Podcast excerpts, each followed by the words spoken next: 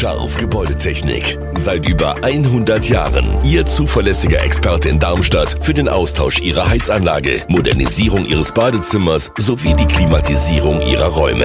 Erwarten Sie mehr von uns, als Sie es gewohnt sind. Scharf Gebäudetechnik.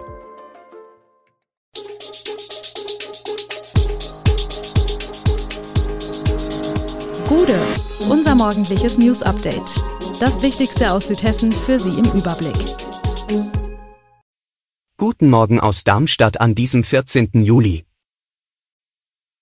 Vorbereitungen auf Klimaproteste am Frankfurter Flughafen, Deutschlandticket für Schüler und überlastete Hausärzte in Darmstadt. Das und mehr hören Sie heute im Podcast. Der Frankfurter Flughafen bereitet sich auf mögliche Aktionen von Klimaaktivisten vor. Nachdem verschiedene Gruppen der letzten Generation an den Flughäfen Düsseldorf und Hamburg den Flugbetrieb gestört haben, beobachte die Bundespolizei das Geschehen in Frankfurt sehr aufmerksam, wie ein Sprecher der Behörde in Frankfurt auf Anfrage berichtete. Besonders zum Ferienbeginn am Wochenende vom 22. und 23. Juli könnte es Proteste geben. Am Freitag wurden in Frankfurt 1300 Flugbewegungen und etwa 19.000 Nullpassagiere erwartet. Die Klimaaktivisten kritisierten den Flugverkehr auf dem Kurznachrichtendienst Twitter als Brandbeschleuniger der Klimakatastrophe. Bereits im Juni hat die Bundespolizei in Frankfurt nach eigenen Angaben eine Übung angesetzt, um sich auf Protestaktionen der letzten Generation vorzubereiten. Daran beteiligt waren die hessische Landespolizei, der Flughafenbetreiber Fraport sowie die deutsche Flugsicherung. Über Einzelheiten der geprobten Maßnahmen könne aus taktischen Gründen nicht berichtet werden, hieß es. Der Landkreis Bergstraße hat entschieden, vom Schülerticket auf das Deutschlandticket umzustellen. Das ist für die Betroffenen eine Win-Win-Situation. Die berechtigten Schüler könnten damit auch an die Nordsee fahren, nach Sylt oder Rügen, sagt Landrat Christian Engelhardt von der CDU. Das Problem ist, dass nicht alle Kinder und Jugendlichen das Ticket bekommen. Wer ein Anrecht auf ein Schülerticket hat, regelt das hessische Schulgesetz, nicht der Kreis. Nichtberechtigte Schüler fragen sich nun, warum sie kein Ticket bekommen. In den sozialen Medien hinterfragen Eltern die Gerechtigkeit der Entscheidung. Am heutigen Freitag findet das Minifestival Summer Beats im Michelstädter Ponyhof statt.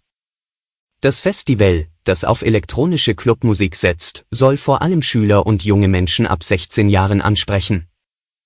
Neben den drei DJs Fabio Tadler, Dentro und Nico Klein, die allesamt aus der Region kommen, heizen in diesem Jahr auch zwei echte Durchstarter den Besuchern des Summer Beats nahe dem Waldschwimmbad ein. Niklas Die und Luca Dante Spartaphora stehen derzeit in mit ihrem Bibi und Tina Remix Mädchen auf Pferd auf Platz 4 der deutschen Single Charts. Beginn der Veranstaltung ist um 18 Uhr. Das Programm geht bis Mitternacht. Es soll einen Getränkestand geben, als einzige Bühne fungiert ein alter, umfunktionierter Amitrak. Für bis zu 1000 Besucher ist das Gelände ausgelegt. Am Donnerstag gab es noch Tickets, dass es eine Abendkasse geben wird, ist aber nicht sicher. Wir schauen nach Darmstadt. Hier häufen sich aktuell Klagen über Augenärzte, die Kassenpatienten abweisen und Hausärzte, die keine neuen Patienten mehr annehmen. Die Kassenärztliche Vereinigung stellt Bedarfspläne auf, die Richtlinien werden vom gemeinsamen Bundesausschuss festgelegt. Ärzte können sich nämlich nur dann niederlassen oder anstellen lassen, wenn es freie Arztsitze gibt. Relevant ist der Versorgungsgrad. Fällt er bei Hausärzten auf unter 75 Prozent und bei Fachärzten auf unter 50, ist das Gebiet unterversorgt. Bei mehr als 110 Prozent ist es eine Überversorgung. In Darmstadt liegt dieser Wert für die Fachgruppe der Augenärzte bei über 125 Prozent. Bei Hausärzten liegt der Versorgungsgrad bei knapp 107 Prozent. Allerdings beziehen sich diese Werte nicht aufs Darmstädter Stadtgebiet, sondern auf Stadt und Landkreis. Auf die Frage, wie es sein kann, dass ein Planungsbereich statistisch überversorgt ist, Patienten aber keine Termine bekommen, erklärte ein KV-Sprecher, dass es schlichtweg zu wenige Ärztinnen und Ärzte gebe. Kurz vor seinem Urlaub stellt sich Kanzler Scholz heute den Fragen der Hauptstadtpresse. Thema wird wahrscheinlich auch ein Vorstoß seines Parteivorsitzenden Lars Klingbeil zur Abschaffung des Ehegattensplittings sein. Bei einem Bürgerdialog in Füssen gestern Abend sagte Scholz, das Ehegattensplitting sei Gesetzeslage in Deutschland. Natürlich gebe es aber Diskussionen darüber, so Scholz weiter, ob es nicht unverhältnismäßig sei, gerade bei denjenigen, die viel verdienen. Bei der traditionellen Sommerpressekonferenz in Berlin stellt sich der SPD-Politiker kurz vor seinem Urlaub für etwa 90 Minuten den Fragen der Hauptstadtjournalisten. In den USA treten Schauspielerinnen und Schauspieler in den Streik.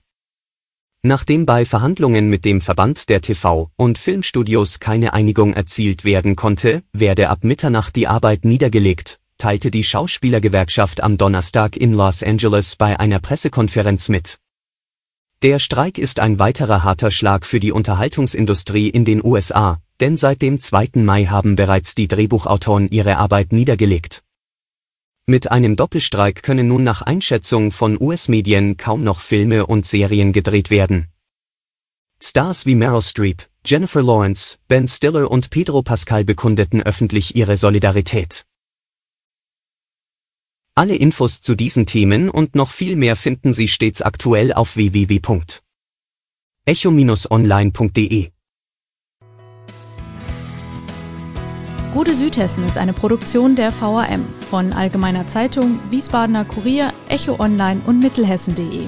Redaktion und Produktion die NewsmanagerInnen der VAM. Ihr erreicht uns per Mail an audio.vam.de.